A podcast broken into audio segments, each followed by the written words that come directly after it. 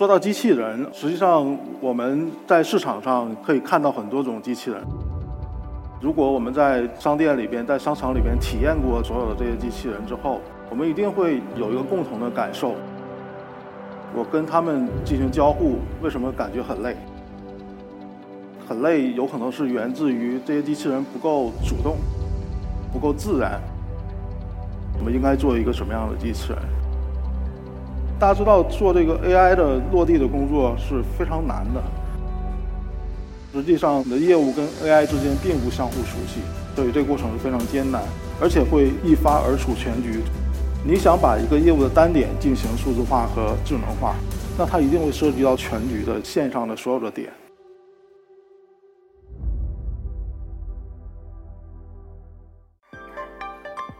呃，大家好，我是一课的讲者苑为然。呃，我是一个人工智能和机器人的从业者。至少在二十年之前，我还是一个学生的时候，我就开始用算法来解决机器人足球比赛的问题。呃，那个时候的一些算法实际上非常简单，简单说来就是我们把足球的各个动作进行分解，把每个动作写成固定的程序，然后根据场上的情况，呃，再把这些动作进行编排。所以今天在这里，我非常想问大家一个问题：你们觉得二十年前的这样的一个程序是不是人工智能？其实啊，这个人工智能的定义，直到今天还没有一个所有人都广泛认同的答案。就算是在人工智能的世界顶会上，每个专家也会有关于这方面的一些争论。但是在我和我的小伙伴们这这这几年来，在呃计算机视觉、还有语音、还有图形学这方面，呃的一些工作上来看呢，我们帮助呃很多产业上的呃客户解决了很多问题，其中包括呃安防产业啊、零售产业还有金融产业。在这个过程中，其实我得到了一些启示，就是人工智能实际上就是在帮大家解决一些感知、认知和决策的问题。所以今天，呃，我给大家带来这样一个演讲，叫“做有心的机器人”，就是把我们，呃，从去年开始这个机器人产线的一些工作给大家做一些汇报。呃，说到机器人，哦，那实际上我们在市场上可以看到很多种机器人啊，尤其是呃跟家庭、跟我们的孩子相关的这样一些服务机器人，还有玩具机器人。那这个产业链其实已经相对来讲非常的完整和成熟了，但是呢，如果我们在商店里边、在商场里边体验过所有的这些机器人之后，我们一定会呃有一个共同的感受，就是，哎，我跟他们进行交互，为什么感觉很累？这些很累，有可能是源自于这些机器人不够主动啊，还有可能源自于这些机器人呢就是不够自然。另外呢，更有。可能就是我们人本身就认为这些机器人不是人类，它可能没有人类这样聪明。我们应该做一个什么样的机器人？我们首先要问到的就是情绪，人为什么会有情绪？人为什么会开心？机器人会开心吗？机器人显然不会开心。人会开心是因为人有心，对不对？其实心这个东西对于人来讲，它是意识的一种体现。所以我们怎么怎么样来理解意识？那我就去查相关的文献，哎，我发现，在呃当今最前沿的那个就神经科学里边，实际上人的意识是如何产生的这件事情，仍然是没有得到答案的。那么我们应该从什么方向来着手？突然有一天，我看到了一本书，叫《佛学入门》，呃。在这里边，呃，简单的给大家介绍一下，这个这个说实话，它不是科学，但是它却是很多方向上的一些小的提示啊。佛学里面觉得人的意识实际上是分为六根八识，这里边六根是比较好理解的，六根就是眼耳鼻舌身意啊。眼耳鼻舌身这其中的五个，如果放在机器人里边，那就是机器人的。视觉、听觉、嗅觉等等这些传感器啊，它所起到的作用。那意呢，就是对这些传感器的信息进行第一步初步的处理。那八十八十里边除了前六根的六十，还还还有第七十和第八十。那么六七八这三个十是怎么理解的？到今天为止，仍然也是没有一个呃特别统一的答案。那我只能给出我们呃的一些理解。那第六识意识，意识在我们看来，呃，就是人工智能里边我们所说的，就是比如说你看到了一辆车，你突然意识到了这个车是什么品牌；你听到了一句话，你突然意识到了这句话是什么意思。它并没有任何的思维在里边，它是你的感知层的第一层加工。那第七识。在我们看来，相当于代表着一种思维思考，呃，它是把这层第六十加工的事情进行了一些处理，然后反过来指导第六十。那第八十代表着执着自我，这是最高层次的一种十。佛学这里边的一些概念，刚才我只是一个特别简单的一个粗浅的一个解释啊。那给我们带来什么的启示呢？就是如果我们想让机器人能够呃，帮助人更好的工作，我们得知道如何驱动人的意识，驱动人的意识，才能驱动人更好的做事。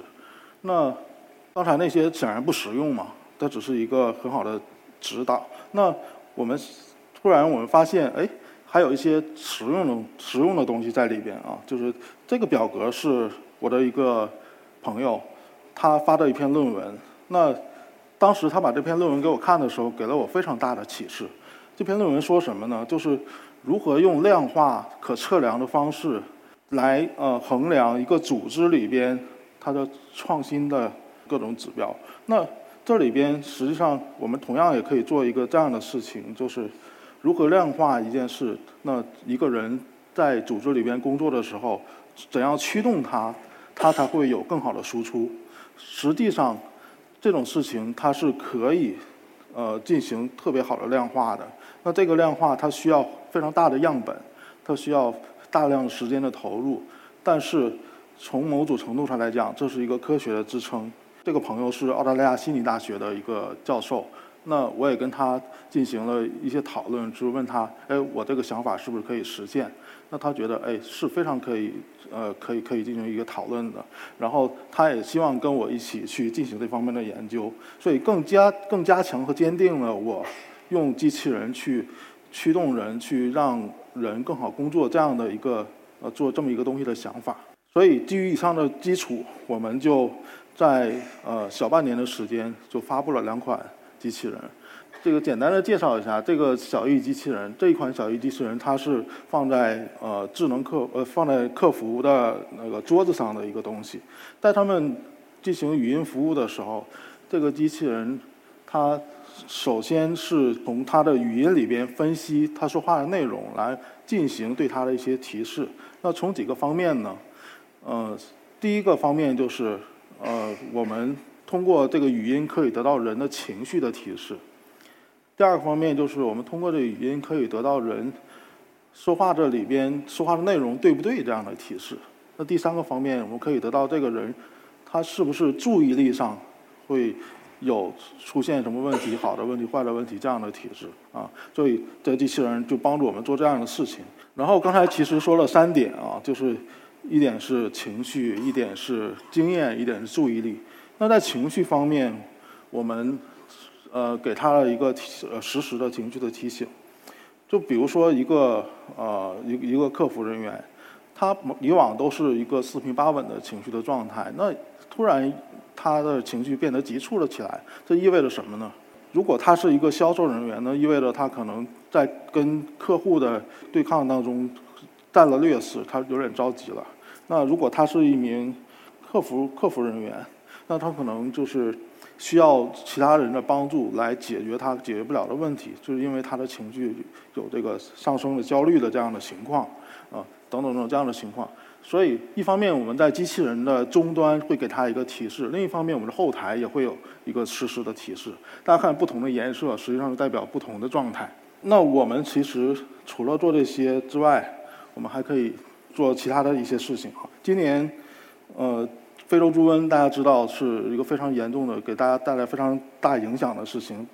呃，对于我们来讲影响比较其实比较小，少吃猪肉或者是说多花钱就可以了。但是，对于养猪场或者是养猪的呃农民，对他们影响是非常大的。那我们用我们的呃数字化和 AI 的技术，也是不是可以帮助他们做做一个东西，能够更好的隔离，能够帮助他们更好的数字化，让猪瘟来的时候更好的预见，能够。呃，减少他们相互之间传染啊。那在另外一个场景里边，这里边也是有一个提炼，就是我们用 AI 来帮助这些人，帮助客服，帮助养猪户，帮助农民这些最辛苦的人，我们帮助他们解决了什么问题？第一个，提升信用，就是这些人他的银行的信用是非常空白的。那我们通过数字化的方式提升了他们的信用，给他们带来的好处显而易见，就是他们通过这个信用的评估，可以更多的得到社会上的社会服务和金融服务。这个服务可以帮助他们的产业更好的扩大啊。那第二点就是提升健康，这里也包括环保，就是大家知道养养包括养猪也好，或者是说做客服也好，它都是一个人力密集型的，甚至是污染的这样的一些。行业就有些地方它是，呃，政府方面是做了一些限制的。那 OK，如果能够我们在这里边帮助他们处理这些事情，是不是会更好的让政府来拥抱这样的产业？第三个就是提升人效，刚才说了，通过呃，通过帮助他们在三个方面，就是在呃注意力方面，在经验方面，在提高人效。那第四个，提高灵活性，也就是，呃，无论在什么样的场所里边，他们的呃工作不应该受到太多的限制，无论是什么样条件的人，他们做这个工作不应该受到限制。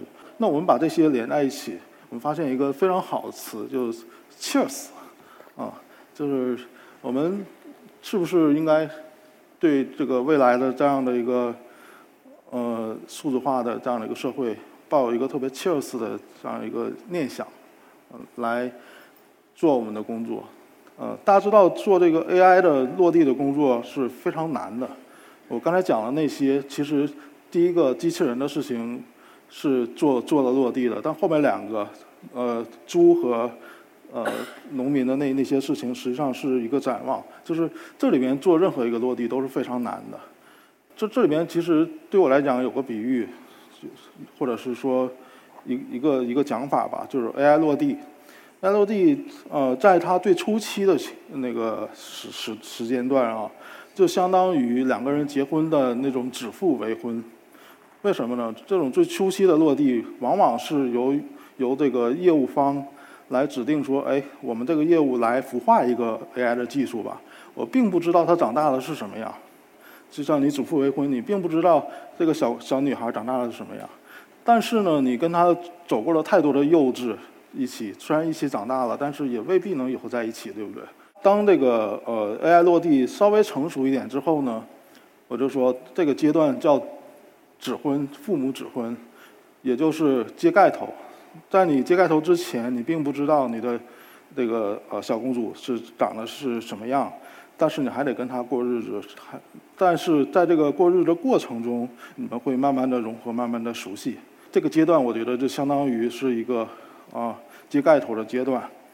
嗯，在这个阶段也是非常难的，一定会触发非常多的客户的抱怨以及客户用户体验的下降，因为实际上你你的业务跟 AI 之间并不相互熟悉，所以这个过程是非常艰难。而且会一发而处全局，就是你想把一个业务的单点进行数字化和智能化，那它一定会涉及到这个业务单点所连的全局的线上的所有的点。